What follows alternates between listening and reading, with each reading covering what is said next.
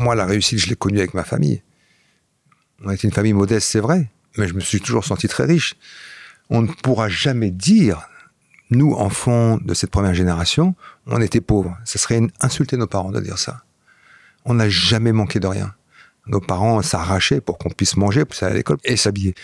Et cet amour et cette ambiance surtout qu'on avait à la fois dans notre famille et à la fois dans notre quartier, c'est ma plus grande richesse. Bonjour à toutes et à tous, je suis Alexandre Mars et vous êtes sur RCJ. Je suis ravi de vous retrouver pour un nouvel épisode de Pause, le podcast où on prend le temps.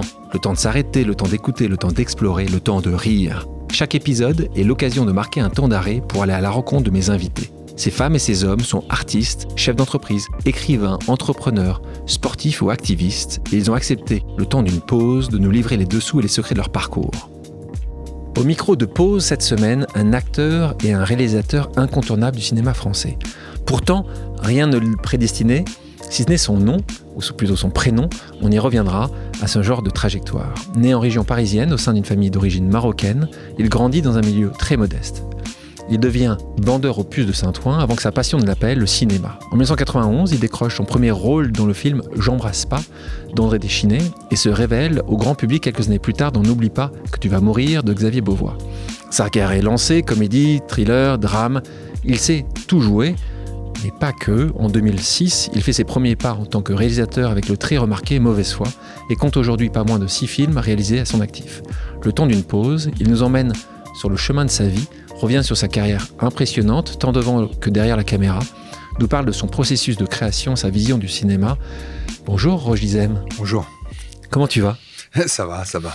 J'ai appris que ton prénom Rojdi avait été décidé par ta maman. C'est toujours euh, la maman qui décide, hein, pas le papa souvent. Et toi, en fait, Rojdi, c'est peu de gens le savent, c'est un acteur euh, égyptien. Absolument. C'est le i, c'est pas un y à la fin, donc euh, ta maman a, fait, un petit changement quand même.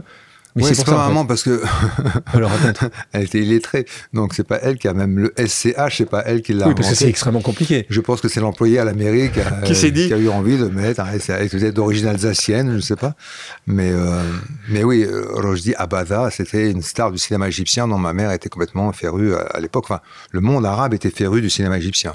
Le SCH doit pas être toujours là à chaque fois. Et le Y je, le vois rarement écrit euh, de la façon la plus, la, plus correcte. C'est assez rare, mais je me suis habitué. Euh, mais c'est vrai que c'est un prénom que j'ai porté étant plus jeune comme un poids. Euh, J'enviais mes frères, qui s'appellent Saïd, Abdel, Mustafa, euh, d'avoir des prénoms assez courants. En tout cas, à l'époque, c'était des prénoms qu'on entendait souvent, en tout cas dans dans le quartier où on a grandi. Et dis, c'est vrai que je devais m'y reprendre à plusieurs fois pour que, ne serait-ce que les professeurs, les instituteurs, ne comprenaient pas mon prénom et le, le massacraient. Et comme j'étais, j'avais un peu honte de mon prénom, je les laissais le massacrer en disant oui c'est ça. Donc j'ai eu Rochi, Rochi, bon j'ai eu tout, euh, tout, mais pendant un, toute l'année scolaire en plus. et je l'ai accepté. Et puis en fait, euh, par la suite, bien plus tard, en tout cas à l'âge adulte, euh, ce prénom singulier s'est avéré finalement être euh, ouais quelque chose qui me qui me donnait une caractéristique un peu un peu euh, différente en tout cas me hmm, quelque part me, me différencier des autres, en tout cas de, de, mes frères et sœurs et même de mon entourage. Et je remercierai jamais finalement assez ma mère d'avoir choisi ce prénom. Je, pense qu'il y a beaucoup de choses sur lesquelles tu remercies ta maman et tu remercies ta maman. je, vous le confirme. Sur le, sujet du destin, parce que là, je pense que tu l'as vu comme ça. Ta maman aurait aimé certainement voir ça chez toi. Tu crois au destin, toi? J'ai envie d'y croire. En tout cas, je m'accroche au fait d'y croire. Avec, euh, c'est euh, c'est une vraie réflexion. Je m'interdis d'être complètement naïf aussi par rapport à ça, parce que il y a aussi un truc. Je, je retrouve beaucoup ça dans, dans, dans ma culture euh, orientale, le, le, destin et la fatalité. Et en fait, c'est aussi une forme de facilité, c'est-à-dire que quand vous êtes même confronté à l'échec, on va dire, on va mettre ça sur le compte du destin. Et donc, ça vous empêche euh, finalement de combattre, essayer de surmonter ça. Mais face à plein de choses, je, sais que par exemple... Toi, ça t'est souvent arrivé quand tu étais plus jeune, justement, dire c'est le destin, donc euh, je fais avec du non, j'ai toujours, refusé, toujours tu refusé, ça. Donc tu as refusé le destin. Ouais, ouais. Tu l'as dit, non, ça existe. C'est-à-dire que, en plus, il s'avère que j'étais pas j'étais, euh, enfin, je voyais bien que dans le regard des autres, j'étais un, cas, euh, que peu de chance, euh, on me donnait peu de chance de m'en sortir. Après, je peux m'en prendre qu'à moi, c'est-à-dire que moi-même, je renvoyais cette image-là de du, du, du, cas social. Mais je sais pas, il y a toujours cette petite voix qui vous fait penser que la chance est quelque part ailleurs, en tout cas pas là où vous grandissez, ça c'est certain, et d'aller à la rencontre. De, de, vous savez que vous allez faire des bonnes ou des mauvaises rencontres, après ça c'est votre étoile, mais euh, je, je, savais pertinemment que mon avenir était ailleurs. Et pas très loin, hein. il fallait juste passer le périph'. Parlant de famille, en parlant justement de tes origines, euh, je le disais en introduction, région parisienne, Gennevilliers d'abord, euh, sein d'une famille d'origine marocaine, donc toi tu es la première génération avec ta fratrie à être né sur, sur le sol français peu de moyens, je veux dire même très peu de moyens. J'ai vu que ce que tu disais que tu vivais dans des bidonvilles, il n'existe plus ces bidonvilles. dans bidonvilles. c'est faut bien imaginer que la, génération de tes parents, cette génération qui est venue pour bah, faire des, boulots que beaucoup de gens ne voulaient pas faire. Ils mhm. allaient souvent dans des bidonvilles, ceux qui sont devenus après des HLM. À l'époque, c'était des bidonvilles en tôle. Toi, à ce moment-là, c'est compliqué euh, pour tes parents de pouvoir nourrir une bouche supplémentaire. Euh, les gens du secours catholique, je crois, qui, ça, qui, je crois qu'il doit être assez, euh, assez aussi étonnant pour beaucoup de gens, mais à ce moment-là, tu vas être euh, donc pris par une famille d'accueil belge mmh. Mmh. et tu vas vivre selon certains principes chrétiens, catholiques. Donc le Rojdi se retrouve justement marqué pendant quelques temps. Combien d'années T'allais combien de temps à, plein temps, de, de, 18 mois à 7-8 ans. Et ensuite, toutes les vacances jusqu'à l'adolescence, c'est-à-dire 4 mois par an. Avec, avec, cette famille Avec cette famille, oui, absolument. Oui, parce que bah, d'abord, quand ils m'ont pris en main, j'avais 18 mois, donc forcément, il y, a, une attache euh, très profonde et très forte euh, voilà, qui, qui s'est euh, construite entre nous. Moi-même, je l'appelais maman. Hein, donc, et puis, effectivement, il y avait cette, cette autre culture. D'abord, J'étais, euh, on n'était que deux enfants. Ils avaient déjà une fille, donc déjà je quittais la, ce qu'on appelait les familles nombreuses et je vivais dans un pavillon dans, dans la banlieue de. T'habitais où là? C'était où? C'était Estomdenberg. C'est euh, c'est à une heure de Bruxelles. D'accord, t'étais vraiment en Belgique, c'est pas ouais, que ah ouais, dans les Flandres. Donc ça parlait pas français. c'est côté flamand. Ça parlait uniquement flamand. Euh, T'as appris le flamand, toi? Ah, c'était ma langue naturelle, c'est ma première langue. J'ai grandi là-bas, donc euh, la première langue que j'ai parlé, c'était le flamand. Et j'allais à la messe tous les dimanches. Ils étaient très pieux. Et une partie de la famille vivait au Congo et ils étaient missionnaires. Donc, c'était pas des catholiques de première catégorie. On était vraiment dans, le, dans, le, haut, niveau, le haut du panier. Le haut du panier, absolument. Comment tu l'as vécu, ça? Un rejdi se retrouve dans une famille catholique en Belgique. Tu sens qu'il y a un jugement euh, ou tu le sens pas du tout à ce moment-là? je, vois dans, le regard des autres enfants que je suis différent. Euh, il y a un peu de racisme. Euh, c'est la première fois que j'entends le mot en, en, flamand, on disait nègre, qui veut dire nègre. Euh, mais de la part de ma famille euh, d'accueil, euh, que de l'amour, beaucoup d'amour, avec ce que ça comporte de culpabilité judéo-chrétienne, mais beaucoup d'amour. donc j'étais plutôt un enfant heureux là-bas. Ça me fait penser à quelqu'un qui était qui était à, ce micro il y a quelques temps de ça, Jonathan Angelov, qui est un entrepreneur, qui lui aussi avait été mis dans une famille d'accueil, et il avait expliqué au micro que lui, il avait assez bien vécu parce qu'il disait que un jeune, un enfant euh, s'adapte très vite en fait. et, que souvent c'est plutôt les parents. C'est les parents qui souffrent. Et donc toi, je suppose que ta maman en a euh, fortement euh, souffert, ton papa certainement aussi, donc Fatima, ouais, ta maman? Non, non, c'est que c'est un épisode qui l'a traumatisé, mais avec beaucoup de culpabilité, devoir confier un enfant pour une mère, quelle qu'elle soit, c'est une douleur immense. Et je sais que des années plus tard, elle m'a demandé pardon, comme si je lui en voulais alors que c'était euh, pas du tout le cas évidemment. Mais ça voilà. voulu elle beaucoup plus. Toi, toi, t'as vécu ça comme comme oui, jusqu'à euh, jusqu'à l'adolescence. C'est là où ça se complique. Forcément, il y a beaucoup de choses qui se compliquent à l'adolescence. Hein. C'est souvent, le, cas dans, dans, les enfants adoptés. Mais ça s'est compliqué parce que justement, je cherchais. Euh, placé d'ailleurs. Hein. T'as dit adopté, plutôt placé. Oui, placé, mais bon, quand on vit dans la même famille pendant 7 ans, ouais, et, justement, cette famille, tu as continué à la voir après? J'ai continué à la voir après. après, à l'adolescence, effectivement, il y a eu un clash. Euh, parce que, euh, bon, il y a une différence d'éducation et de culture aussi. Moi, je vis en banlieue parisienne où j'ai une espèce de liberté, où je traîne jusqu'à 2h, 3h, 4h du matin. Quand tu retournes avec mes potes. Euh, et là-bas, c'est genre couvre-feu à 20h. Donc, que je refuse évidemment. Euh, donc ça passe par des, disputes et, un jour je claque la porte et je reviens plus pendant euh, plus de 10 ans. 10 ans En plus, en plus, il s'est passé aussi le problème de la double culture. Et effectivement, se poser toutes les questions, parce qu'en réalité, ça ne m'a pas posé de problème d'avoir une culture catholique avec cette famille. Ce que je leur ai reproché par la suite, c'est de ne me l'avoir jamais expliqué. C'est-à-dire que j'allais à la messe le dimanche, mais on m'a jamais expliqué qui était ce type, les bras en croix, avec une couronne d'épines sur la tête. euh, on m'a jamais, jamais, expliqué qui il était. Et, et, et, euh, et ça, c'est pas, à mon avis, c'est pas la bonne formule. C'est une forme de prosélytisme un peu euh, de, de, de, bas étage. C'est-à-dire que on, on c'est un fait. On, vous inculque une, une, une, éducation religieuse, mais sans les explications qui vont avec. Alors que l'histoire de la Bible, elle, elle, est, elle est, magnifique. Et tu l'avais demandé, toi, ou pas? Non, je, pas je, je, je, vivais les, les, la vie comme, avec, tout, avec, tous ces éléments que, comme ils arrivaient. Et... Et, et... quand tu retournes les voir euh, à 24 ans, donc là, ouais. Comment ça se passe? C'est, ah, Vous tombez dans les bras les uns des autres Oui, on tombe dans les bras dans les uns des autres, mais il y a, y, a, y a, quand même une rupture. Ouais. une rupture, et je sais qu'on ne retrouvera plus le, le, on retrouvera plus le, le comment dirais-je, la relation qui était la nôtre avant cet épisode. Et, euh, et, encore très récemment, j'ai vu celle qui faisait office de sœur, ma ouais, sœur, Anne-Marie, euh, pour la, à laquelle je suis encore très attaché aujourd'hui. Mais, ben, ouais, il y, y, a quelque chose qui s'est brisé, mais forcément, il y a beaucoup. Euh, Est-ce que c'est pas le, le temps à passer Est-ce que c'est pas nos, nos, vies, ça? Il y a des choses qui, qui, qui évoluent, des, des, des, ruptures, des cicatrices, des choses qu'on pardonne, d'autres qu'on pardonne moins on facilement. On pardonne moins, bien sûr, oui, oui. Ouais. Donc on te retrouve là à Drancy. On avance un peu. Je parle pas trop de tes études. Euh, C'est un... pas grand chose à dire. Est-ce que tu es un élève turbulent? T'es pas très bon à l'école, mais est-ce que tu es pas en fait, très bon? J'aimais bien, j'aimais bien, euh, j'aimais bien l'école. J'aimais bien les profs. Les profs m'appréciaient aussi, je crois, parce que j'étais, je participais beaucoup. Le seul souci que j'avais, c'est que quand je quittais l'école, je, je, quittais l'école. Ouais, tu bossais pas. Donc je bossais pas. Non, non, non. Pour moi, c'était les 8 heures de cours. Euh, c'est déjà. Euh, et ouais. après, c'était mon exutoire, c'était le stade de foot, les copains et, et les sorties. Comment tu te projettes, toi? Je me projette tellement pas, pas que le jour où l'école veut plus de moi, je suis complètement désemparé.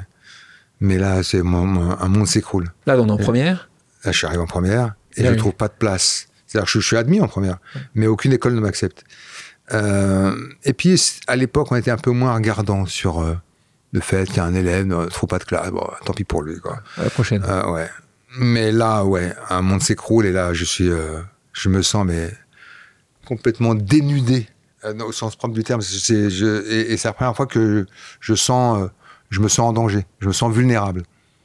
D'où euh, mmh. cette idée de m'engager dans l'armée. Ouais, donc là, tu te dis. Ouais. Et donc c'est toi qui penses à ça Oui, bien sûr. Ouais. Je tombe sur un prospectus, tout bête. Tu dis, il y a peut-être besoin d'un peu plus de. En, en fait, l'idée euh, qui germait dans mon esprit, c'était ne jamais être un poids pour la famille. Donc, donc on est étudiant, ça va. Le jour où on n'est plus étudiant, on travaille. Voilà, c'est pour ça, excuse-moi de te couper, mais est-ce que c'est pour ça, euh, parce que comme ça je, je, je, peux, je pourrais le voir, que tu n'as jamais été justement trop délinquant parce que tu voulais, ouais. tu voulais pas par rapport à ta maman que ça soit un poids supplémentaire C'est Il y avait assez parfait. Il y avait, il y avait évidemment le, le, le pacte ouais. que j'avais avec ma mère, mais surtout j'ai eu la chance d'avoir deux grands frères qui eux, euh, c'est pas des, les, les grands frères, c'est pas comme les parents, on peut pas les gruger. Ils, ils savent qui ils je traîne, ils savent, ils savent où je me trouve, avec qui je me trouve et ce que je fais. Donc, ils étaient, ils avaient en plus un, un blanc-seing sur mon éducation et, euh, et, je les craignais. Donc, euh, ça m'a, ils, ils m'ont sans doute sauvé la vie. Ouais. Parce que, effectivement, j'étais, euh, voilà, je fais partie d'une génération qui, a, par la suite, périra euh, d'abord par la drogue et puis ensuite, il y a eu la, toute la période du sida. Ouais. Avec, avec les, ces, ces, seringues que tout le monde s'échangeait, il y a eu, ça a été une hécatombe dans les quartiers. Donc j'ai échappé à ça grâce à mes grands frères. Ouais. Donc, merci, euh, merci, merci à eux. Donc euh, tu penses à l'armée, tu ne la fais pas, non. donc tu t'arrêtes à un moment, tu changes de voie. Ouais, ouais, mais euh, c'est des signes. C'est-à-dire que quand je, je me rends, euh, après 3-4 rendez-vous, je me rends euh, au bureau des armées pour signer mon, mon contrat, qui est hein, un contrat de 3 ans au. Ouais je suis avec ma meilleure amie. Et puis, euh, entre-temps, j'ai un copain qui me dit J'ai un job pour toi au plus de clients en cours si tu veux, si tu veux en être. Et j'ai ma meilleure amie qui pleure en me disant Ne pars pas, ne pars pas, ne pars pas. Et puis, j'arrive au bureau des armées. Et là, je me souviens très bien, je ne sais pas si c'est la raison pour laquelle je n'ai pas signé, mais une très, très jolie femme en uniforme. Et je dis, mais ça sent le piège. Jusqu'à présent, je voyais toujours des petits monsieur moustachus qui disaient, alors mon gaillard, alors qu'est-ce qu'il veut? Bon, voilà, avec euh, la, la, caricature. Et puis là, d'un coup, euh, et je me suis dit, oh, oh, ça sent mauvais là, il y a quelque chose de. Te connaissant à l'époque, tu n'as pas essayé de la draguer? Non, pas du tout. Non, non, le respect de l'uniforme. Non, l'uniforme, le respect. ouais, ouais, Tu t'es dit, je me tiens, à distance. Donc là, donc là, tu, on te retrouve au puce de Clean Co. Ouais. Vendeur de fripe. Ouais, ouais. Donc là, ça dure un peu. Ah ouais, longtemps. Ouais, très longtemps. Ouais, ouais, presque 15 ans. Ouais. Et donc ça, euh, tu te sens bien. C'est mon gagne-pain. Ouais. C'est mon gagne-pain. Je... En fait, je trouve un, un, rythme qui me convient assez bien. C'est-à-dire que je... les puces, comme tu le sais, c'est le, le week-end. Donc, on travaille trois jours, enfin quatre jours aussi, parce qu'il faut faire les courses. Euh, et puis, la semaine, on est, on est dispo. Et la, la, semaine, je suis dispo, donc me vient à l'esprit de, de courir le casting. Et mais ça ne vient pas à l'esprit comme ça? Il y a quelqu'un qui. C'est des rencontres. Toujours. Parce que, parce que avant que tu arrives vers les castings, il y a un moment, un autre où je te retrouve comme à Mogador. Euh, hmm. Pas parce que tu as envie d'aller à Mogador. Je crois que tu as plutôt envie de suivre quelqu'un qui va à Mogador. Je suis une fille, ouais, toujours.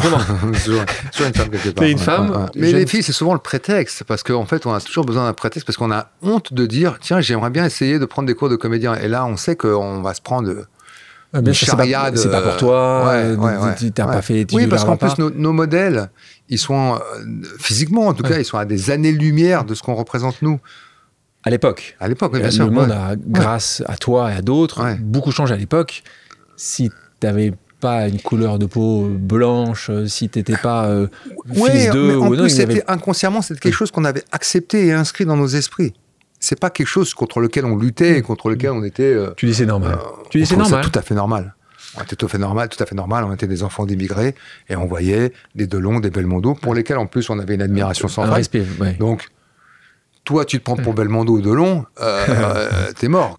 Quand un, Gérard Moulévré te, te, passe du temps avec toi, te voit au, plus, il voit quoi en toi? C'est que t'étais, étais un parce qu'on te voit aujourd'hui, on n'a pas l'impression, tu n'es pas en train de monter sur la table, de vendre un truc, tu étais comme ça à l'époque. Qu'est-ce qu'il voit? Moulevrier parce que c'est le premier professionnel que j'ai rencontré. Et ça, ça s'est passé au puce. Je me souviens d'un artiste qui s'appelait Jacques Potin, qui était un descendant de la famille euh, Félix Potin, les, magasins à l'époque, et qui m'a dit ouais, Vous savez, que je te présente mon ami Gérard Moulevrier qui fait du casting. Super Où est-ce que je peux le rencontrer? Voilà, il me donne son numéro et il me reçoit rue Montmartre. Et je parle avec lui avec beaucoup d'émotion parce qu'il m'a appelé il y a 2-3 jours pour avoir des places au théâtre, pour venir me voir. Hmm. Je dis, mais s'il y en a un que je dois inviter, c'est toi. et, et, Gérard, à l'époque, euh, il s'occupait des castings, de, des, metteurs en scène les plus en vue, de Bertrand Blier, euh, notamment, entre autres. Et à chaque fois, il a essayé de me placer, et à chaque fois, on, s'est pris un, nom. Et donc, Gérard, qui se battait, se débattait pour moi, en même temps, j'avais aussi la preuve que ce n'était pas pour moi, parce que euh, à chaque fois, c'était un, refus, et je voyais bien dans le, dans le regard et dans l'attitude des metteurs en scène en disant mais qu'est-ce que tu nous as ramené ce, type-là? Qu'est-ce qu'il vient foutre là Donc, et, ça ne me choquait même pas, parce que je me disais ben oui, évidemment, j'avais plutôt l'impression d'avoir été perçu à jour, quoi. Mais qu'est-ce qu'il a vu en toi? Si je, si je l'appelle, je l'ai pas appelé, j'aurais dû l'appeler. Ouais. Et je sais pas. Je sais tu n'as jamais demandé? Non, je lui demanderai. Euh, ah, je lui demanderai. Je lui demanderai, mais euh, je sais que je lui suis reconnaissante euh, ad vitam parce que. Si t'as donné une, un petit, une petite once de confiance en toi. Ouais, ouais, Même si tu as eu nom à chaque, des noms à chaque fois. Ouais, ça a, été, ça a été que des refus. Ça a été que des refus, mais l'idée que cet homme qui avait pignon sur rue. Euh, puisse s'intéresser à toi. Ouais, ouais, Lui, il y croyait. Il y croyait. Et, donc, c'était quand le premier oui? Le premier oui, c'est. C'est Philippe Landoulcy, l'assistant d'André Téchiné. D'accord, donc là, là pour un rôle. Pour un rôle. Et là aussi, qu'est-ce qui se passe? Raconte-nous, tu dois t'en souvenir parfaitement. Il t'appelle, tu le vois, tu as un casting. Alors, pour, pour resituer un peu le, à l'époque, quand tu cherches un, un jeune acteur euh, d'origine nord-africaine, euh, ce que j'étais, il fallait faire du casting sauvage. Il n'existait pas dans les cours ni dans les écoles, il n'y en avait pas. Et là, il trouve comment? Lui, c'est par quel pote qu'il trouve? Ah, c'est quelqu'un qui me dit il y a quelqu'un qui, il y a quelqu'un qui, il y a quelqu'un qui. Et j'arrive. Euh, c'est la rencontre. la rencontre. Et en plus, euh, chose étonnante, à l'époque, je pense qu'il n'a pas eu le choix entre pléthore d'acteurs. Je pense qu'il y avait sans doute euh, Sami Bojila, il y avait peut-être deux, trois autres. Mais pas, pas grand monde. Donc, si vous voulez, la, la rivalité, elle était et on avait une probabilité qui était assez importante par rapport à, aujourd'hui quand, quand, vous cherchez le même type de, de, profil. Donc euh, voilà vous ce connaissiez Avec Avec Samy, avec... non, pas du tout. Non, non, c'est par la suite, après, comme on se retrouvait souvent, on se retrouvait souvent en finale avec lui, vainqueur plus souvent que moi d'ailleurs, on a fini par devenir très, très proche, ouais. Donc là, on se retrouve, on revient, film d'entrée de ouais. tu te retrouves, et là, tu es choisi. Je suis choisi, ouais, Et là Et là, je me dis, il va se passer quelque chose. Parce que là, quand tu parles de, Bonne Étoile, je me dis, c'est pas possible, il va se passer quelque chose pour que je ne fasse pas film, c'est pas possible que je me retrouve avec Philippe Noiret et Emmanuel Béard, qui étaient qui deux stars à l'époque, des, acteurs incontournables du cinéma français. Dans 1992, tu, le tournes en 92, c'est... Je tourne en 91, ouais, ils sont en 92, ou 93 d'ailleurs. Donc, euh, donc là, oui, tu penses qu'il va se passer quelque chose Ouais, ouais, ouais. Il se passe rien. Non, non, il se passe, tellement rien qu'à telle enseigne que je me retrouve sur le plateau avec euh, euh, ces acteurs et, le jeune Manuel Blanc qui débutait à l'époque. Et, euh, stress ou pas stress? Comment? Du stress ou pas de stress? Pas du tout. Je stresse plus aujourd'hui quand je tourne un film qu'à l'époque. Je suis dans mon élément. Et surtout, j'ai le sentiment que tout ce qu'on me demande, je sais faire. Je me pose pas de questions. Je ne suis pas aussi cérébral à l'époque que je ne, suis, je ne pourrais l'être aujourd'hui. Aujourd'hui, on me demande d'ouvrir une porte, il faut que je réfléchisse 20 minutes pour savoir comment je vais l'ouvrir. À l'époque, c'est tout, c'est tout. Ça, le texte, tout me paraît simple. Tout me paraît simple. Et en plus, j'ai la chance. C'est vrai qu'André Téchiné, c'est quelqu'un, encore aujourd'hui, qui aime les acteurs et qui donc a une douceur dans l'approche euh, de la direction euh, de l'interprétation. Donc, c'est. Euh, ouais, c'est. franchement, il y a quelque chose de très chaleureux dans, dans le contexte dans lequel je me trouve. Et donc, j'embrasse pas. On continue, ma saison préférée. Donc, j'ai l'impression qu'il t'a bien aimé. Il m'a bien aimé, il me hein rappelle pour euh, des panouilles euh, dans ses films euh, suivants, ouais, absolument. ah oui, ah, c'est comme ça, c'est parce que c'était pas forcément toi qui pensais prendre au départ. Ah non, pas du tout, même parfois il invente, il invente un rôle. Il a envie de t'avoir sur le, sur le plateau, il est content de t'avoir.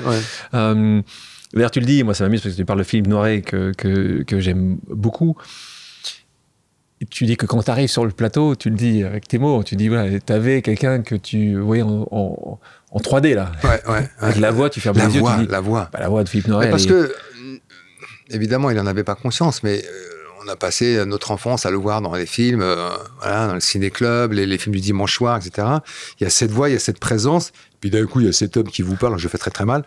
Et waouh, j'ai eu, la, eu la même sensation avec, euh, avec, les... avec Brasseur, avec Claude Brasseur qui a une voix aussi euh, très singulière et euh, que j'ai là t'as l'impression d'être petit enfant. petit, enfant en fait. là tu te retrouves t'es enfant. C'est vidoc pour moi. Là donc euh, de côtoyer ces gens-là et de travailler avec eux surtout. Et surtout d'être perçu et regardé comme un partenaire. Et non pas comme un intrus ou un individu ou un vendeur de, ou un de flip ou c'est qui été ton histoire jusqu'à ce moment-là. Ouais ouais absolument tu rentres dans ce grand monde du cinéma, on continue, tu as du succès, ça passe très bien. On va te reconnaître plus, enfin, le grand public, avec ce rôle de toxicomane dans N'oublie pas que tu vas mourir. Grand rôle de Xavier Beauvoir, et puis grand film aussi. Euh, Veilleur de nuit, dans le premier film de Laetitia Masson, En avoir ou pas. Cinéma d'auteur, plutôt. D'ailleurs, tu as été souvent vu, en tant que les premières années, plutôt comme du cinéma d'auteur.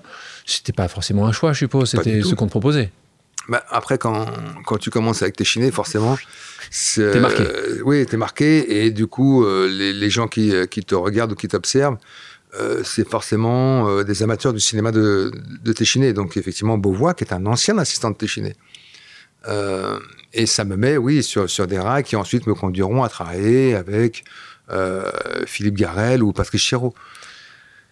On découvre plus tard dans les communautés populaires, dont une en particulier euh, on va citer euh, le cultissime Chouchou. Hein, tu joues avec notre ami commun Gad Elmaleh.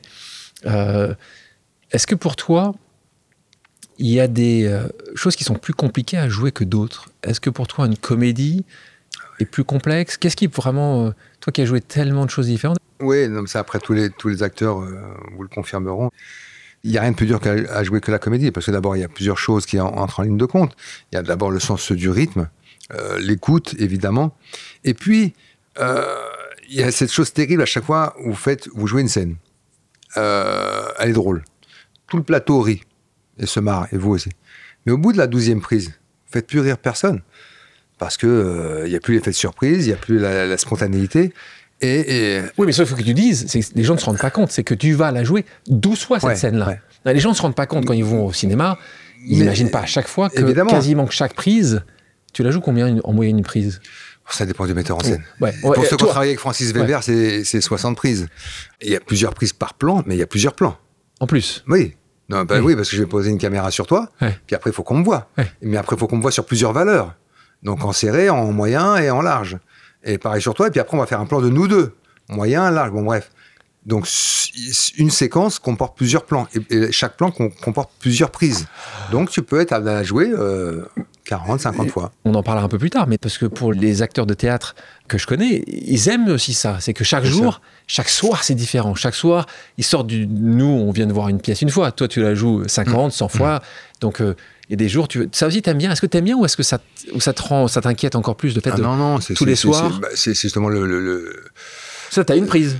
C'est une prise et c'est un plan séquence. Et c'est un plan séquence. Donc, euh, tu sais que les cinq premières minutes vont être déterminantes. C'est ça, c'est les cinq premières, c'est c'est là où ça va te mettre. Elle t'emmène quelque part et soit à un moment tu, tu, tu surnages et t'essayes de pas te noyer, soit au contraire, là tu fais. Euh, tu danses sur l'eau et c'est magique et c'est formidable.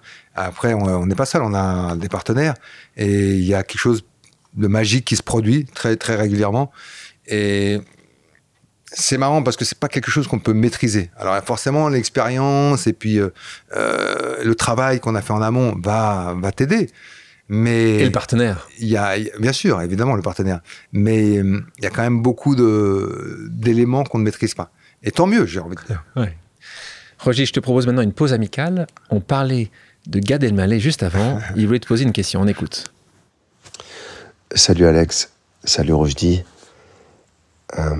T'es un acteur gâté par la vie, t'es un acteur gâté par euh, le métier. Ma question aujourd'hui, c'est qu'est-ce qui te manque de la période où tu n'avais rien? Merci Gad. Merci Gad. Gad qui, quand même, pour préciser, c'est lui qui m'a dit, vas-y, va faire ce podcast. Et, euh, il t'a doublé, tu le sais ça. Tout, je sais, je sais, tout, tout ira bien je n'ai jamais eu rien, d'abord. Euh, je voudrais juste reprendre garde là-dessus. Euh, j'ai toujours eu quelque chose, donc j'ai su me contenter aussi. Après, euh, j'avais des velléités. Et c'est vrai que j'ai été gâté, il a raison, et je me sens encore gâté, et encore plus aujourd'hui. Je vais parler d'elle parce que j'aime beaucoup cette actrice. J'étais Camille Cotin dans un festival, et on parlait justement de, de la chance ah, et le fait, pour elle, qui est, qui est une femme d'une quarantaine d'années, qui moi, qui suis un homme d'une cinquantaine d'années, le fait d'être encore plus sollicité aujourd'hui qu'on ne l'était il y a 20 ans. Et, et ça, c'est euh, pas quelque chose que j'avais envisagé non plus. Je me suis dit, a un moment, euh, il y a une date de préemption, euh, ça va s'arrêter. Et en fait, c'est encore plus intéressant aujourd'hui. Et les rôles sont plus intéressants. Et ce qui me manquait, et sur lequel je travaille, pour répondre à, la question de garde, c'est des rôles où on fait appel à moi pour des choses plus sensibles, plus fragiles, plus, plus vulnérables. J'aime bien ce mot. Euh, voilà. Et, d'où le choix de cette pièce, par exemple. Euh, Mais quand, quand il dit tu n'avais rien, évidemment, c'est en rapport avec ce que tu as aujourd'hui. Donc, euh, tu avais peu, on va dire. Ce qui est beau dans ce que tu dis, c'est que tu as toujours eu quelque chose. J'ai toujours eu quelque chose. C'est que tu as toujours quelque chose qui. Tu sais, on parle, on parle souvent de réussite. Mais moi, la réussite, je l'ai connue avec ma famille. On était une famille modeste, c'est vrai. Mais je me suis toujours senti très riche on ne pourra jamais dire, nous, enfants de cette première génération, on était pauvres. Ça serait insulter nos parents de dire ça. On n'a jamais manqué de rien. Il n'y avait pas de superflu. Mais ça, euh, aujourd'hui, on lutte contre ce superflu par rapport à nos propres enfants. On n'avait pas de superflu, mais on manquait de rien. Nos parents s'arrachaient pour qu'on puisse manger, pour qu'on puisse aller à l'école, pour qu'on puisse s'habiller. Et cet amour et cette ambiance surtout qu'on avait à la fois dans notre famille et à la fois dans notre quartier, c'est ma plus grande richesse. Donc c'est pour ça que je, n'ai jamais eu rien. Aujourd'hui, c'est différent. Il y a une réussite sociale et euh, matérielle et économique, hein, pour ça comme vous voulez. Mais je suis encore très nostalgique de cette époque. Euh, encore plus quand certainement tu vois la difficulté parfois de faire grandir euh, nos enfants dans cette vision de dire trop parfois c'est trop ouais, tu, tu, tu bascules dans, dans, la balance dans l'autre côté Gad Parlons de deux secondes de Gad. Je sais à quel point euh, il t'adore, l'estime qu'il a pour toi. Raconte-nous un peu comment elle s'est créée, cette amitié. Euh, est-ce qu'elle elle date maintenant euh, Vous êtes partis en vacances ensemble, en famille On a élevé nos enfants Vous avez élevé vos enfants ensemble. Donc il y, a un vrai, vrai lien entre... Moi, déjà, y a le Maroc, déjà. Hein, Le Maroc, mais Gad, c'est la famille. Tout simplement. Déjà, pour dire les choses clairement, c'est la famille. Donc, on s'est rencontrés... Tout est dit, quoi. Comment? Tout est dit. Oui, oui, tout est dit là. Donc, euh, euh, il aura il toujours euh, mon soutien de façon indéfectible et là aussi à vie. C'est une rencontre qui était, qui était assez drôle parce que quand il arrivait en France, euh, il avait encore ses yeux comme ça qui étaient illuminés par ce qu'il voyait. par...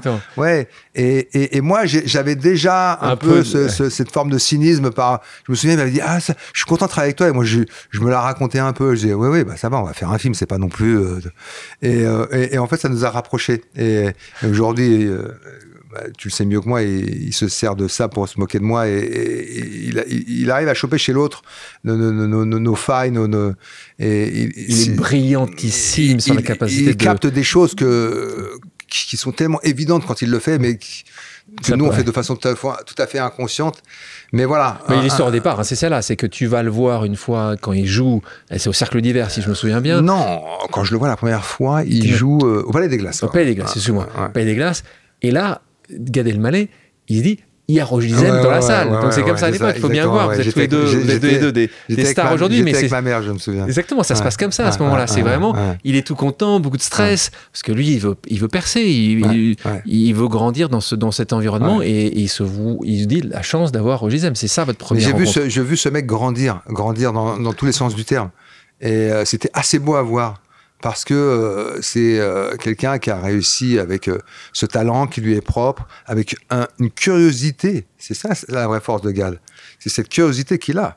On revient à ta carrière. Là aussi, en parlant de grands moments, des moments importants pour toi, 2006, prix d'interprétation masculine au Festival de Cannes pour Indigène. Donc là, c'est collectivement. là, on parlait tout à l'heure des premiers rôles qui avaient été pris par des acteurs d'origine maghrébine. Là, vous êtes quatre des stars, pas qu'en devenir, parce que là, autour de toi, il y avait trois grandes stars. Comment ça se passe à ce moment-là entre vous? Est-ce que, est que vous êtes dit ça très directement quand vous avez tourné ce film-là avec, euh, avec euh, Samina Seri, avec euh, Jamel Debbouze?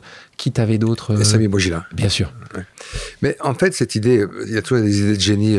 C'est Rachid Bouchareb, avec laquelle j'avais déjà travaillé quelques années auparavant. Il m'avait évoqué cette idée-là de faire un film.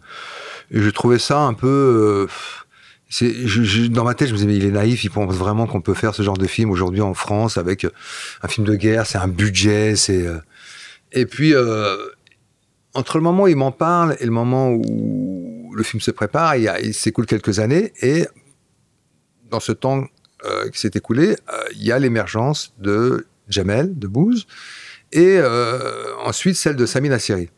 Et euh, il y a Sami Bouajila, qui est déjà un acteur qui est très apprécié, en tout cas par un cinéma d'auteur. Et, euh, et, là, du coup, l'équipe devient, euh, on, il constitue une équipe et ça devient possible. Et, et après, ensuite, tout n'a été que magique. C'est-à-dire que le, tournage, évidemment, mais ensuite l'accueil et le succès. Euh, jusqu'à jusqu'à jusqu'aux Oscars à Los Angeles qu'on n'a pas eu mais, vous êtes allé là-bas vous avez marché c'était le c'était la fin de de, ce parcours.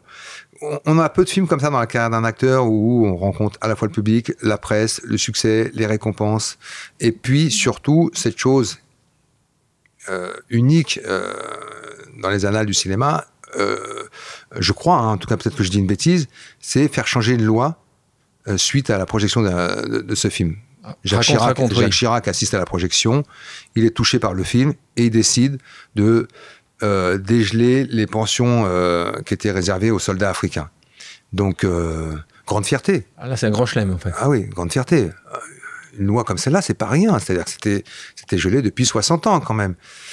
Et effectivement, le fait que ce film, et ensuite, par, la suite, quand ma fille va à l'école et que dans les livres d'histoire, il y a l'affiche de ce film, la fierté là, c'est c'est une, je parle pas de revanche parce que j'ai pas de revanche à prendre. Moi, tout le monde a été au petit soin avec moi. C'est moi qui ai merdé à un moment. Mais il y a quand même quelque chose. Euh, j'ai envie que mes parents soient là encore pour euh, pour leur montrer euh, voilà ce qui était possible de faire et, la, bonne idée qu'ils ont eue de venir en France. En France. Parce que c'est ça aussi. parce qu'ils ont souffert quand même. Oui, eux, ils ont souffert pour nous. Ils ont souffert pour vous. Hein. J'ai envie de leur dire, vous n'avez pas souffert pour rien. Et, et, ces prix-là, parce que ça, c'est le c'est un des prix, tu en as reçu un certain nombre. Euh, le dernier, on en parlait, c'est ce, prix pour Roubaix, euh, un César, un prix, on va dire c'est un César, hein, mm-hmm. c'est important. Pour, toi, c'est important, euh, les prix? Oui, c'est important. Ah pas, de, pas de Non, mais voilà, on, faut pas. Enfin, j'ai pas envie de, faire le snob. C'est important. Parce que tu les as eu peut-être, parce que tu as eu les. Non, mais oui, mais c'est justement le fait de les avoir. Je me suis rendu compte à quel point c'est important parce que j'ai réalisé surtout pour votre entourage, ceux qui vous aiment, ceux qui vous suivent depuis toujours, ceux qui ont toujours cru en vous. Euh, quand je vois le bonheur que ça leur procure, le fait que je, je, je, je reçoive un César, évidemment que c'est important. Et c'est assez comment c'est assez, assez, assez étrange, mais c'est une récompense qui récompense beaucoup de monde. Ça récompense tout un entourage, toute une famille, euh, la, famille évidemment, mais les, amis euh, et aussi euh, les gens de la profession qui vous ont toujours encouragé. Ton agent, ton producteur, bien sûr. On ne devient pas acteur sans, sans, des metteurs en scène qui croient en vous. Tu reçois combien de projets par an Combien de gens Encore une fois, explique-nous pour les gens qui ne connaissent pas l'envers du décor. Ah, il y, a des périodes, mais il faut quand même savoir que pour des acteurs, les acteurs aguerris, euh, je, pense qu'on. Je ne crois pas dire des bêtises en disant qu'on en refuse plus qu'on en accepte. Ah je pense que oui. Après, euh, il y a beaucoup de projets qui ne voient pas le jour. Euh, et qui ne, qui ne devraient pas le voir le jour parfois aussi. il y a d'autres. Et ça, ça la nature fait bien, fait bien son jeu. À partir du moment où tu as un acteur qui est, entre guillemets, qui est en place, tu, vas, tu vas recevoir pléthore de projets. Mais des bons projets, des bons, ce que. mais quand tu sais qu'il est bon, c'est ça qui est, c'est après tu. Mais tu vois bien. Comment tu fais toi pour choisir Parce que il y a, y a c'est le réalisateur. Il y, a le talent, pas que, mais il y a aussi le talent d'écriture, la proposition du rôle qui, qui, qui t'est. T'en lis, lis combien des, des, projets par an euh, Je sais pas, mais on va dire que je dois en recevoir entre. C'est très difficile, c'est pas période. Il y a des périodes où on reçoit beaucoup. En moyenne. Mais je sais pas, une cinquantaine, on va dire. Je sais pas, je suppose à peu près. Et t'en lis combien? Ouais. Ah, je les lis tous. Ah, tu les lis tous? Je les lis tous. Ah ouais. Je veux pas que ça. Je te donne un exemple très très. Je viens, j'ai fait, je viens de voir le film d'ailleurs. J'ai fait un film en Corée l'an dernier. Et c'est un type qui m'a envoyé un, mail, un mail en me disant voilà, j'ai écrit ce scénario, euh, toute l'histoire se passe en Corée, c'est qu'avec des acteurs coréens. Ok, j'ouvre euh, la pièce jointe euh, et je lis le scénario et j'appelle tout de suite le gars. Je le rencontre dans la semaine et trois mois après, on fait le film. J'aime beaucoup le scénario s'appelle Un hiver à Sokcho, qui, qui est tiré d'un livre, euh, un, best-seller. Euh, d'aller travailler dans, un autre pays, d'abord aussi loin que la Corée, donc une autre culture. Tu vas pas aller aux États-Unis, mais tu vas aller en Corée. Oui, bah, ouais, parce qu'on parle souvent de l'étranger, on, on, parle toujours des États-Unis. Moi, faire un film en Iran, par exemple, le cinéma iranien me fascine. Cinéma finlandais, euh, Koris Maki, euh, je pourrais en citer. Euh... Mais as aujourd'hui, qu'est-ce que tu as fait? Tu en as fait Non, non. non. Première, vraiment, en dehors de, ta zone de confort, d'une certaine manière, c'est la Corée. Ouais, ouais, ouais. Ouais, et puis sans, puis sans regret, parce qu'en plus, j'ai découvert une autre culture où le respect a, repris ses droits. Il y a un respect de l'autre. Et j'avais envie de leur dire, mais ça, en France, c'est pas. Et, c'est touchant. C'est touchant parce que. Euh, ouais, il y a des, évidemment, tout, tout n'est pas parfait, mais on retrouve là-bas des, des, principes qu'on a perdus peut-être euh, ici en Occident, quoi. On parle beaucoup de cinéma, tu produis également théâtre. Tu as fait euh, donc tes débuts en 1992, hein, si je me trompe pas. C'était euh, Hall de nuit. Est-ce que tu t'aurais fait Ah oui, mais même avant, ma première pièce était en 87, ça s'appelait L'Indien cherche le Bronx. Voilà, c'est juste les premiers premiers essais. Premier, tout, tu te souviens, dans quelle salle? Oui, c'était au théâtre du Ranlag. Théâtre du Ranlag. Que, dirigeait Madonna Bouglione, que j'avais rencontré dans ses cours à Mogador. On te retrouve après Hall de Nuit, donc quelques années après, Le Conte d'hiver, Shakespeare, Trahison euh, d'Harold Pinder, et puis euh, Journée particulière avec Laetitia Casta. Tu ressens autant de pièces, tu les lis aussi beaucoup? Là, on tombe plutôt sur euh, les 3 à 5 par an, quoi, je pense, oui. non, c'est assez rare. On ne propose pas souvent. Mais là, j'ai été séduit par, bah, d'abord, une journée particulière, pour ceux qui connaissent le film. C'est un, un, film inoubliable qui est, qui est un chef-d'œuvre. Euh, et puis, euh, je suis euh, curieux de, de la partenaire, à savoir Alessia Casta. Et je sais pas pourquoi, elle m'attire. m'attire, j'ai envie d'y aller. Je me dis, je sais qu'on va, Ça bien quelque chose, ouais, j'ai un pressentiment, alors qu'on ne se connaît absolument pas. Et, euh, et, comme on a joué deux mois en Suisse, je peux confirmer que c'est un pressentiment qui s'est avéré être vrai. Euh, c'est vraiment une très belle personne, très rigoureuse dans le travail, en même temps une forme de générosité. C'est une femme qui a quatre enfants, je dis ça, c'est pas un détail. Il y a cette générosité, il y a, elle a un côté, malgré, euh, euh bien, bien qu'elle est, on les retrouve sur le papier glacé, elle a un côté mama euh, que j'aime beaucoup. avec, mama, Corse, tu veux dire? Ouais, Mama Corse, avec toute la tension que ça comporte qui me touche beaucoup. Enfin voilà, c'est donc là c'est le script, c'est une très belle la partenaire, la partenaire bien sûr. on fait que tu as dit, as dit, as dit oui. Ouais, et, le metteur en scène là, metteur en scène, Lilo Bord, dont je connaissais le travail à la Comédie Française. Et, donc là, on revient sur ce moment. Pour toi, c'est tu as envie régulièrement de revenir sur les planches et parce que là au niveau au niveau euh, rémunération ce que j'ai su de la part de mes potes qui sont comédiens c'est bien pas l'endroit où tu vas gagner le plus d'argent. Hein. Tu confirmes? Ah oui, je, confirme. c'est plutôt, c'est plutôt, non, ça, ça, coûter de l'argent. À un moment, ça finit par te coûter de l'argent. par rapport, c'est coût d'opportunité par rapport à d'autres choses. Donc c'est pas forcément quelque chose que tu feras toute l'année, mais c'est important pour toi? Oui, d'abord, j'ai beaucoup, j'ai beaucoup tourné. Euh, et puis, il y a un moment, on a envie de lever le pied parce que, non pas que ça nous plaît pas, mais on se dit peut-être que c'est bien aussi un peu de se faire oublier du cinéma. Mais pour faire quoi? Alors moi j'ai deux options. Euh, soit j'écris, soit je joue au théâtre. Et puis euh, l'un l'un n'exclut pas l'autre. Donc euh, c'est aussi une façon de faire une sorte de break tout en continuant à travailler et surtout à sortir de cette fameuse zone de confort qu'on a évoquée tout à l'heure. avec cette forme de danger. Moi, j'aime bien le danger que ça comporte, parce que c'est un danger tout à fait limité. Oui, bien sûr. Mais vous voyez tous bien les soirs, tu, oui voyez bien que vous êtes euh, jugé de façon euh, euh, directe, spontanée, et il n'y a pas cette même, comment dirais-je, oui, cette même tolérance qu'on peut avoir avec les acteurs de, cinéma. C'est, y a, vous pouvez pas tricher. Si vous trichez, ça se voit tout de suite. Et puis, j'ai répété aujourd'hui au théâtre de l'atelier, il y a une proximité avec les premiers rangs. Donc, il va même voir votre pouls battre à travers votre visage, donc euh, il va sentir votre respiration, toutes ces choses-là. Donc s'il y a pas, si vous n'êtes pas habité à ce moment-là par le personnage, ça va se voir tout de suite. Au cinéma, il y a des astuces. On a donc parlé de cette casquette d'acteur, que ce soit au théâtre ou que ce soit au cinéma. Talent de réalisateur. Donc plusieurs films. On commence avec Mauvais Soi, 2006, Omar m'a tué, Bodybuilder, Chocolat, Persona non grata et les miens. Euh, déjà, qu'est-ce qui te pousse à devenir réalisateur? Encore une fois, un parcours n'est fait que de ça, c'est une rencontre. C'est un producteur, Philippe Godot, qui me met le pied à l'étrier. D'abord, c'est lui qui me dit euh, écris cette histoire. Euh, je vivais à, cette époque avec la mère de mes enfants, qui était euh, de culture juive, et était fasciné par le fait qu'on vive ensemble. Il n'y avait rien de fascinant, mais bon, je me suis dit bon, pourquoi pas. Et puis, du coup, j'ai contacté Pascal Elbé, je lui ai dit viens, on écrit une comédie autour de ça. et je me suis complètement éloigné de ma propre histoire quelques inspirations évidemment, mais on, s'est amusé avec ça. Et, euh, donc ça vient surtout de la volonté d'écrire, d'écrire une histoire. Euh, et là, j'ai découvert le plaisir d'écrire. Et puis, quand on a livré ce qu'on appelle la version définitive du scénario, le producteur m'a dit bah, maintenant, tu vas le réaliser. Et pour lui, c'était comme une évidence. Et je ne sais pas pourquoi, euh, avant qu'il change d'avis, j'ai accepté, alors que je ne me sentais pas du tout ni prêt ni capable donc j'ai appris sur le tas. Le film a, des maladresses d'ailleurs hein, de ce point de vue-là. Euh, techniquement parlant, j'entends, mais il est d'une grande sincérité. Et euh, c'est aussi la, qualité des premiers films, c'est que vous racontez des choses que vous connaissez, que vous avez vécues, plus ou moins, etc.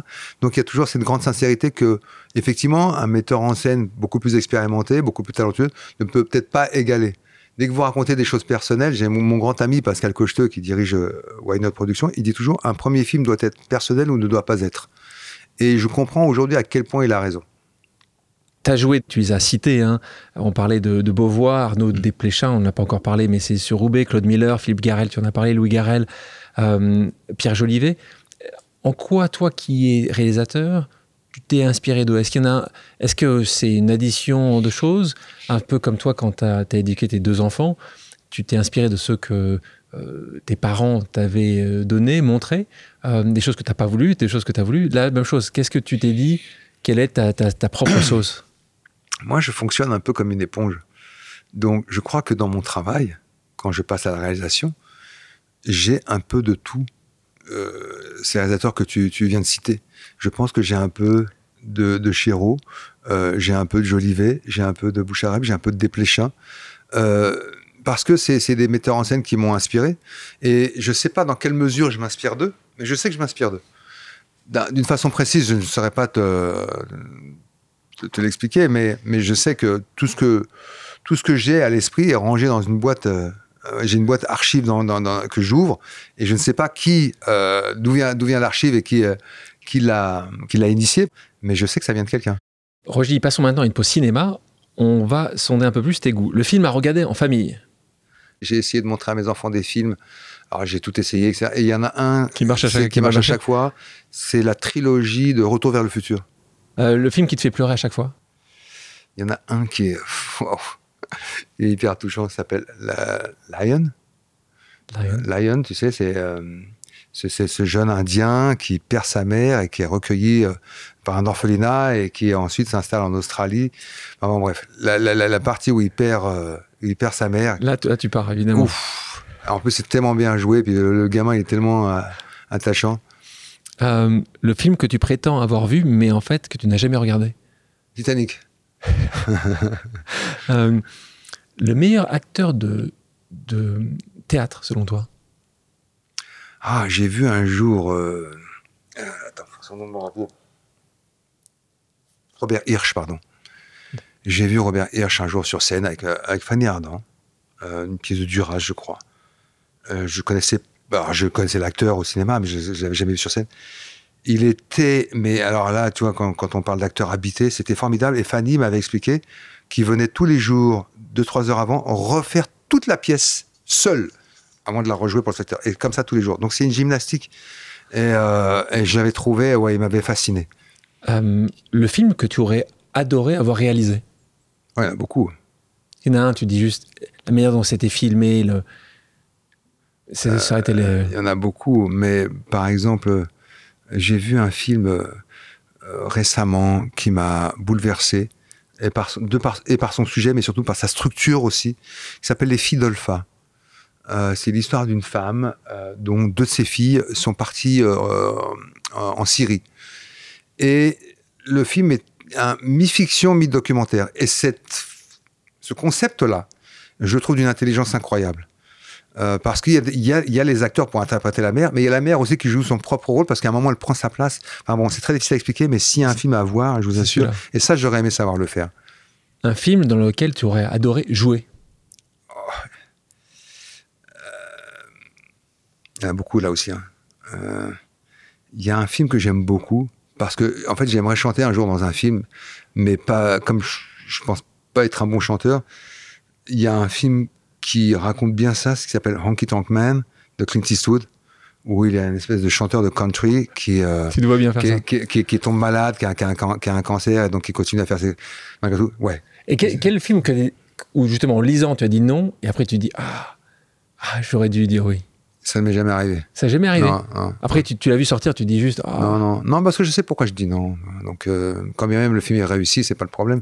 Il y a parfois aussi, il faut savoir euh, connaître ses limites. Je, je, ne prétends pas savoir tout jouer.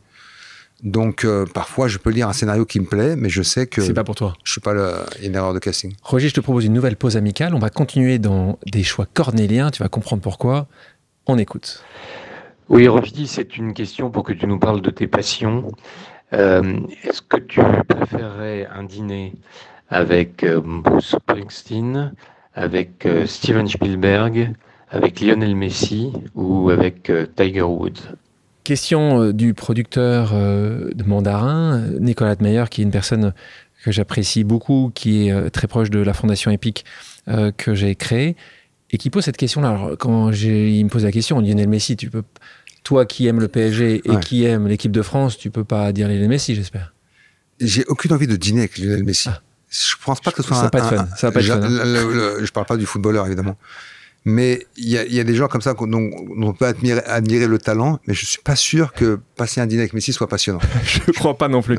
Euh, donc là, ça commence à se limiter. Tiger Woods, t'aimes bien le, aimes bien le golf. Ouais, mais je, pense la même chose de Tiger Woods. Je suis pas sûr ah, qu'il soit ça doit... ah, Son histoire est un peu, un peu. Ouais, mais il a quand même. Il est, il y a quelque chose de, de, très. Il est impassible. Et il, j'ai l'impression qu'il est, il est impassible sur les parcours. Mais je pense qu'il l'est aussi dans la vie. C'est pas quelqu'un qui se livre. Alors là, il ne reste plus grand chose. Spielberg, quand même grand. Steven Spielberg, Bruce Springsteen. Alors le problème, c'est qu'on en a parlé un peu au préalable. Hmm. Cornélien ou pas Cornélien Non, pas du tout. Allez, on a compris. Bruce Springsteen, encore, les ah, dîners. Euh, non, après, j'ai une admiration on, pour. On accepte aussi Spielberg, hein, trois fois Oscarisé, je crois trois ou quatre fois quand même. C'est euh, incroyable.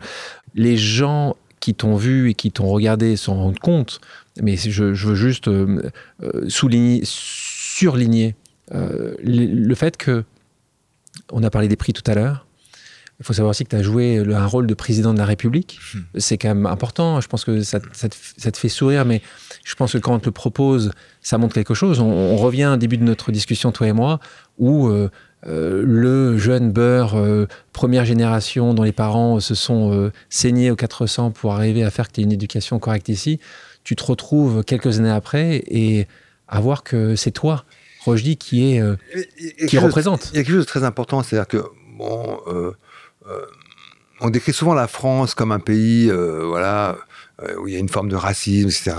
Évidemment qu'il y a des choses qui existent, mais c'est vrai que je ne peux pas dire que autre chose que j'ai été très gâté dans la mesure où j'ai rarement fait le rôle du voyou. On m'avait, on m'avait prédit le pire. Euh, surtout plutôt des flics, des pompiers. Des flics, des pompiers, etc. Et en fait, j'ai accès à tous les rôles. Et surtout, je vois aussi parfois les, acteurs avec lesquels je suis en concurrence qui sont à des années-lumière du même parcours que le mien. Et ça, euh, franchement, je suis pas sûr qu'on le retrouve ailleurs que dans ce pays. Donc, on critique souvent la France, parfois à juste titre, parfois de façon générale, mais il faut quand même, moi, je, sais que mon succès ou ma carrière ou mon, parcours, je dois une succession de mains tendues et des rôles de plus en plus conséquents et surtout de plus en plus euh, complexes dans le bon sens du terme. C'est pas simplement la caricature euh, qu'on a évoquée tout à l'heure. On va écouter euh, une autre pause amicale, quelqu'un que j'apprécie beaucoup, qui était l'actrice préférée de mon frère. On l'écoute. Bonjour c'est bah, c'est la Belge. J'espère que tu vas bien. Alors une question pour toi, j'en aurais mille, mais euh, la première là, parce, que je voudrais transmettre aussi aux, gens qui écoutent le podcast le euh, l'immense joie, privilège, chance, bonheur de travailler avec toi. Donc ma question serait simplement, euh, bah, quand est-ce qu'on recommence quoi? Voilà. Je t'embrasse très fort, à vite. Virginie Efira, c'est trop mignon ça. Non mais Virginie, il faut que je trouve les mots qui, euh, qui peuvent la définir. C'est une de mes plus belles rencontres. Vraiment, c'est c'est euh, une amie incroyable, une partenaire formidable, et puis c'est quelqu'un que je revois encore régulièrement. J'ai c'est un coup de cœur. C'est la pote qu'on rêve d'avoir. C'est la pote qu'on rêve d'avoir parce qu'elle a toutes les qualités requises. Et puis, elle, cette intelligence, euh, là, tu vois, quand je te parlais tout à l'heure de, de, bienveillance, qu'est-ce que j'ai aimé la, la, la, voir tous les matins sur le plateau? Et évidemment que euh, elle le sait que je pense à elle sur mon prochain film. Enfin, j'espère qu'elle le sait. En tout cas, maintenant, elle va le savoir. Ouais. Mais, euh, mais c'est vraiment tu sais, souvent, euh, les, gens imaginent que le métier d'acteur, euh, c'est un rêve. Bah, je vous le dis, parfois c'est un rêve. Quand Virginie n'est pas loin, ça les actes tu dis. Mais j'adore cette fille, vraiment. Dans l'interview, tu as déclaré J'adore. Il y a des trucs que tu as des, as des punchlines assez fortes. On finit toujours par devenir le ringard de quelqu'un. Il faut sans cesse se remettre en question, être attentif à ce qui est de nouveau. Comment toi tu fais pour durer? Tout à l'heure, tu disais, quand tu disais ça, d'une certaine manière, tu disais, mais moi, je vais être un moment le regard de quelqu'un. Tu as cette nouvelle génération qui arrive, ils vont me mettre de côté, et puis je vais plus euh, être aussi sexy. Enfin, sexy, être aussi bankable, on va dire.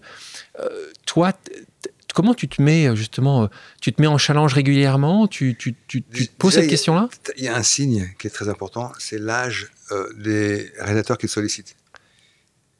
Euh, s'ils sont jeunes, ça, ça va encore. Ça va encore. Mais ensuite, c'est vrai qu'il faut, il faut se poser des questions. Par exemple, on a tous traversé euh, cette période du, confinement qui nous a permis d'avoir ce regard sur nous-mêmes, cette réflexion, enfin, cette introspection plutôt. Et, c'est vrai que ça a été un moment crucial pour moi où je me suis interrogé sur la suite à donner à, mon travail, de, sous quelle forme. Et tu sais, souvent on fait des comparaisons tout à fait absurdes et je m'excuse auprès des familles euh, respectives quand on te compare à Ventura ou à Gabin, etc. Et je me suis dit, mais en fait, c'est des, acteurs euh, iconiques évidemment, mais qui sont de leur époque, à savoir l'homme, le mâle, le viril, qui ne pleure jamais, qui est toujours euh, droit dans ses bottes, etc. Et je me dis, mais en 2023, c'est faut, faut, faut, briser, il faut casser ça. Qui est important pour moi aujourd'hui, c'est d'aller vers des, personnages comme celui que j'interprète, Gabriel dans la pièce, qui est un homosexuel, un artiste homosexuel qui, s'apprête à être déporté.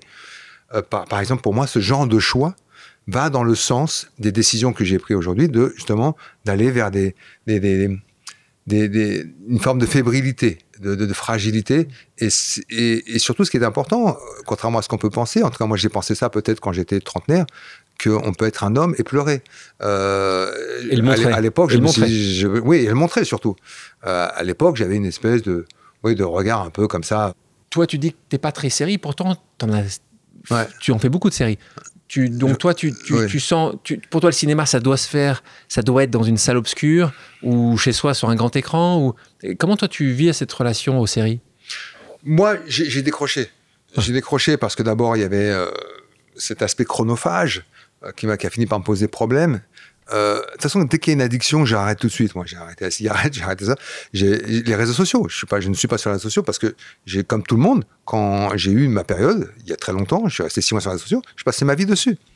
Euh, donc, euh, c'est des, comportements qui me font peur. Donc, je, m'en écarte toujours. Et il y a, a d'abord donc cet aspect chronophage. Et puis ensuite, j'ai l'impression que comme c'est devenu une bonne formule, euh, les séries, on s'est mis à en faire en quantité industrielle. Et parfois, j'ai vu des séries où, en fait, qui n'en étaient pas. C'est-à-dire que c'était des films, ça aurait pu être des bons films, mais on s'est dit, j'ai l'impression que le producteur a dit, écoute ton film de deux heures, essaie de faire en sorte qu'il dure 12 heures. Et on va le faire en série. Et donc, du coup, on est obligé de rajouter 10 heures de néant.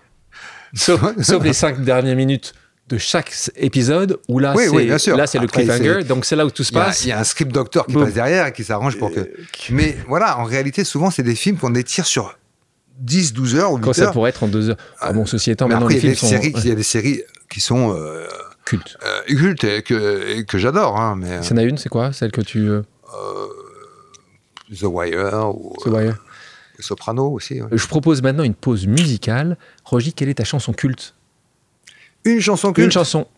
Attends, je réfléchis deux secondes. Euh, c'est forcément une chanson. Bah oui. Non, tu, The Boss, c'est pas une chanson du Boss. Ça, ça, pourrait être, ça pourrait être Dylan aussi. Parce que pour qu'il y, ait le boss, faut qu'il c'est parce qu'il y a eu Dylan. Je vais te dire le boss, mais, je, cherche la, je, cherche la, chanson euh, culte pour moi. Euh, parce qu'en plus, ça, ça, change souvent. Donc, euh, mais celle qui, pour moi, le symbolise, et souvent, c'est la chanson qui vient clôturer ces concerts, c'est Born to Run. On en écoute un extrait.